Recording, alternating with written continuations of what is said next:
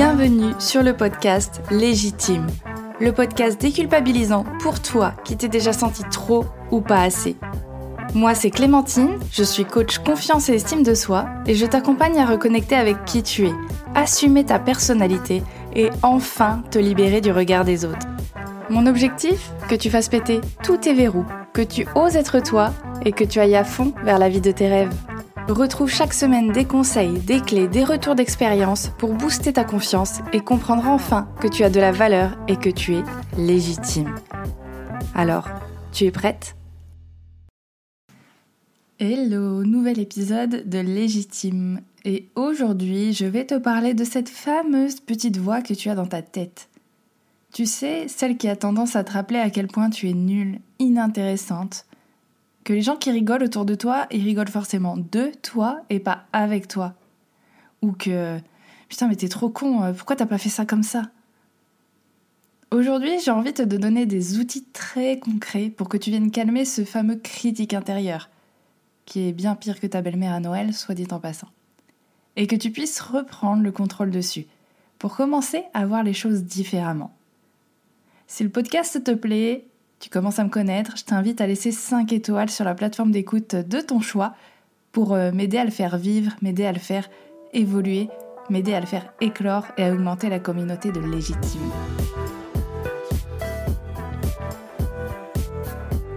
Ah là là, ce critique intérieur. Tu le connais bien, non? Tu sais ce double diabolique de Jiminy Cricket qui vient te pointer du doigt dès que tu fais une erreur ou te montre vulnérable? Celui qui vient te dire que les autres sont beaucoup plus intéressants que toi avec leur vie palpitante. Que t'es tellement nul en anglais que c'est même pas la peine que tu essaies de parler avec Edward, ton nouveau collègue british, parce qu'il va rien comprendre et que ça sera juste gênant. Celui qui te dit quand tu te lances dans une relation ou développes un nouveau crush Non mais de toute façon, tu mérites pas d'être aimé, donc c'est sûr que ça marchera pas. Celui qui vient te dire quand tu commences à te poser sur le canapé devant Netflix Ah ouais, t'es sûr? T'as pas des choses plus productives à faire? Merci la perte de temps, quoi. C'est bon, tu vois de qui je parle? Il est impitoyable, on est bien d'accord. Il ne laisse rien passer et le problème avec ça, c'est qu'on le laisse faire. Et pire même, non seulement on le laisse faire, mais en plus, on culpabilise de pas réussir à le faire taire. Du coup, il repart de plus belle en te disant à quel point tu crains. Loser, va. Et là, on rentre dans un sacré cercle vicieux. Parce que plus tu te dévalorises comme ça, plus tu y crois. Plus tu y crois, plus tu agis en conséquence. Et plus tu agis dans cette direction, plus tu implantes ça comme une partie de ta personnalité. Et plus tu implantes ça dans ta personnalité, plus tu le prends comme une vérité. Et alors ça devient une croyance sur toi, et surtout des automatismes de pensée. Et le problème de quelque chose d'automatique, c'est qu'on n'y fait plus attention, et qu'on n'a plus de contrôle dessus. Et c'est sûrement là où t'en es aujourd'hui. Ton estime de toi, elle est impactée tous les jours par ce discours que te sert ton critique intérieur. Tous les jours, elle se prend des coups de poignard et tous les jours, tu perds un peu d'estime et de confiance en toi. Mais aujourd'hui, je veux que tu te rassures. Comme tu as réussi à apprendre à te dévaloriser, tu vas réussir à apprendre à te revaloriser. Le cerveau, il est bête et méchant. Hein. Plus tu répètes des choses, plus il les retient. Donc aujourd'hui, je vais te donner trois outils pour que tu reprennes le contrôle et que tu sortes de ce pilote automatique. Évidemment, Rome ne s'est pas construite en un jour, on est bien d'accord, mais avec de l'entraînement régulier sur ces outils, tu seras bientôt capable d'inverser la tendance et de passer sur de l'automatique beaucoup plus aidant.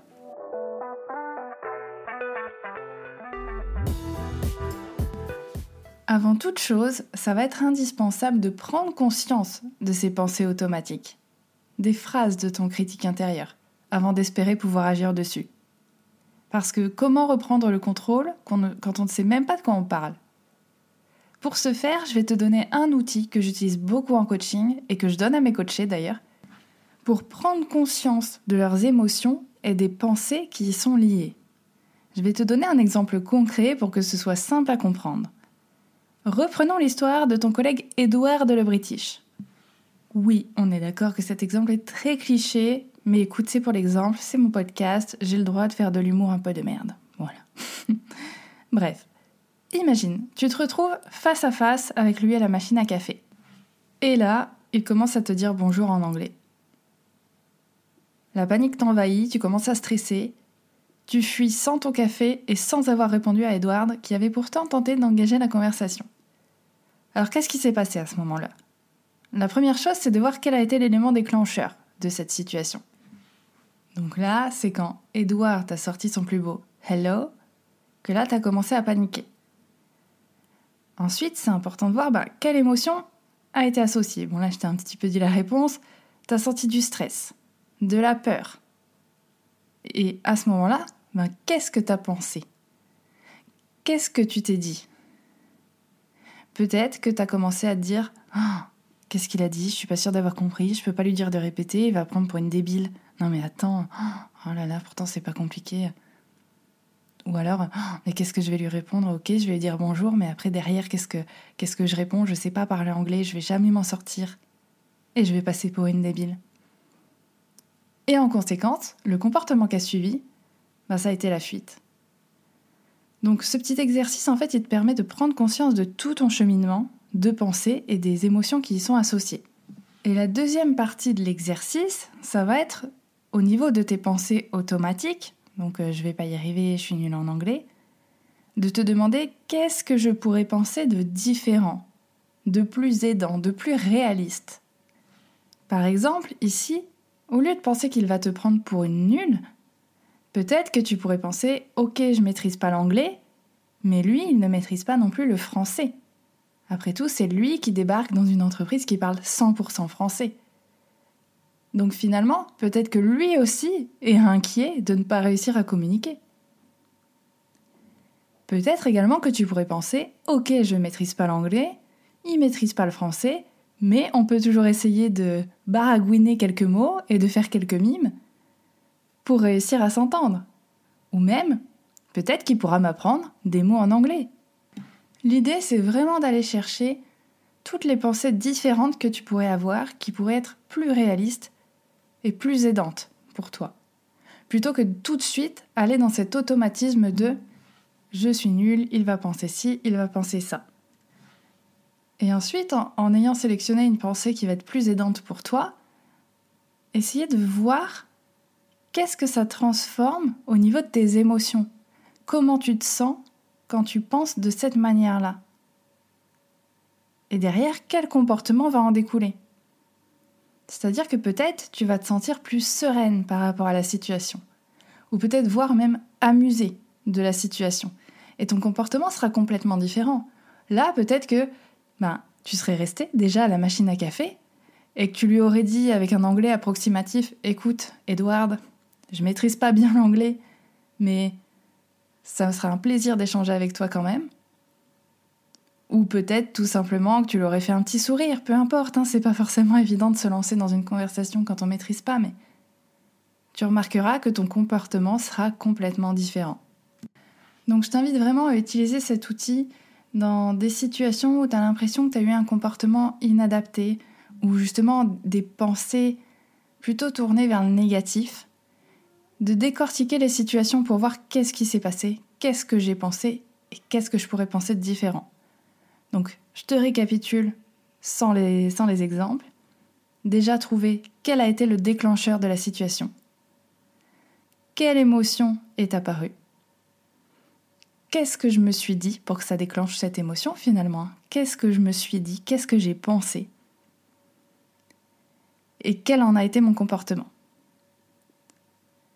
Comment j'aurais pu penser différemment Qu'est-ce que j'aurais pu penser différemment pour que j'ai un comportement plus adapté, qui me convient mieux et tourné vers le positif, vers le aidant et ça, tu peux le faire sur des situations qui sont déjà passées. Tu peux déjà t'entraîner à reprendre une situation où, par exemple, tu t'es mis en colère, tu t'es énervé contre quelqu'un, tu sais pas trop ce qui s'est passé, ou alors une situation où justement bah, tu as été euh, super critique envers toi-même, où tu as loupé une opportunité parce que, à un moment donné, tu as eu une pensée assez négative envers toi. Et bien, redécortique tout ça et demande-toi c'était quoi le déclencheur? Comment je me suis sentie? Qu'est-ce que je me suis dit derrière? Et finalement, qu'est-ce que j'aurais pu penser de différent? C'est vraiment important d'entraîner ton cerveau, je ne cesserai de le répéter, d'entraîner ton cerveau à penser différemment.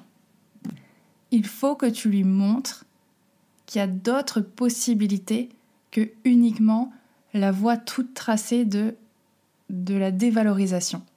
Il faut que tu lui montres qu'il y a d'autres choses qui peuvent être imaginées, pensées. En fait, tu vas créer de nouveaux schémas cognitifs. Je te donne un autre exemple. Hein. Imagine, tu sors euh, depuis peu de temps avec une personne, t'envoies un message et t'as pas de réponse pendant 2-3 heures. Et là, si t'as un Jiminy Cricket diabolique dans la tête, il va commencer à te dire Oh là là, ben, je me demande bien ce qu'elle fait, cette personne-là, maintenant, pour prendre autant de temps pour te répondre. À mon avis, euh, elle en a déjà marre de toi. Ou à mon avis, euh, elle est avec quelqu'un d'autre là. Hmm, Et là, évidemment que tu auras des émotions qui seront plutôt désagréables. Et le comportement derrière, ben, peut-être que tu vas relancer plusieurs messages pour avoir une réponse, que tu vas être vachement insistant, insistante. Et finalement, ça va impacter ta relation avec la personne. Demande-toi qu'est-ce que tu pourrais penser de différent? Peut-être que cette personne, elle est en train de travailler et qu'elle n'a pas le temps de te répondre. Peut-être qu'elle s'est endormie. Peut-être qu'elle est euh, concentrée à autre chose, je ne sais pas. Mais entraîne ton cerveau à penser différemment. Propose-lui d'autres solutions.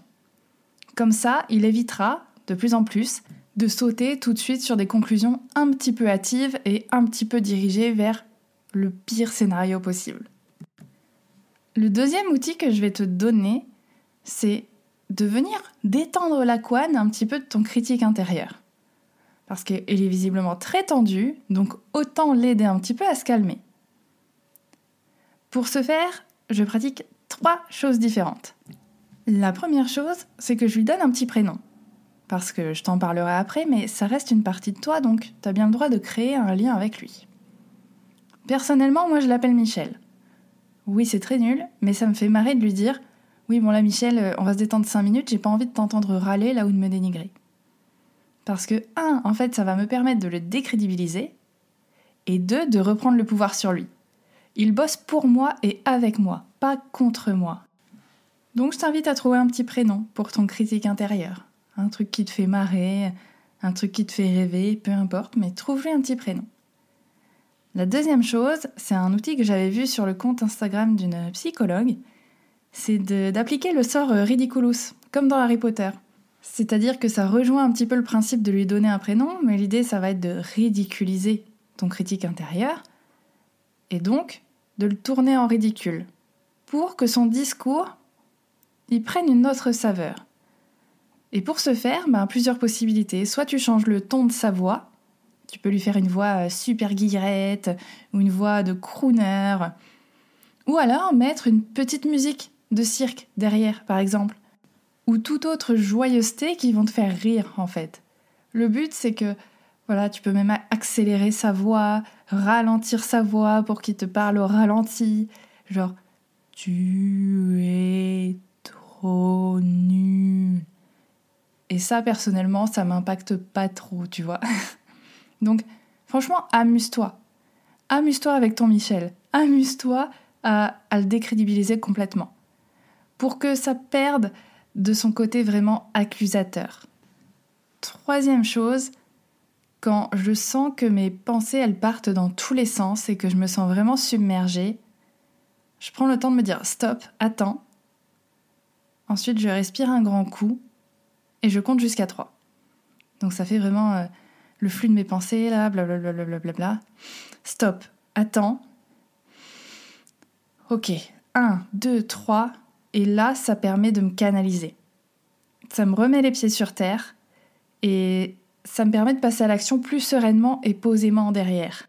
En fait, ça me permet de mettre un stop à cette surenchère de pensées, à cette surenchère de scénarios que je suis en train de nourrir avec toutes mes pensées, tout ce discours négatif que je vais avoir. Donc ça permet de canaliser et me dire attends, stop, ok, 1, 2, 3, on se pose et maintenant on réfléchit. En fait, ça permet de retrouver un côté, euh, le côté rationnel et de de relativiser ce qu'il est en train de se passer et de pouvoir utiliser le premier outil dont je te parlais.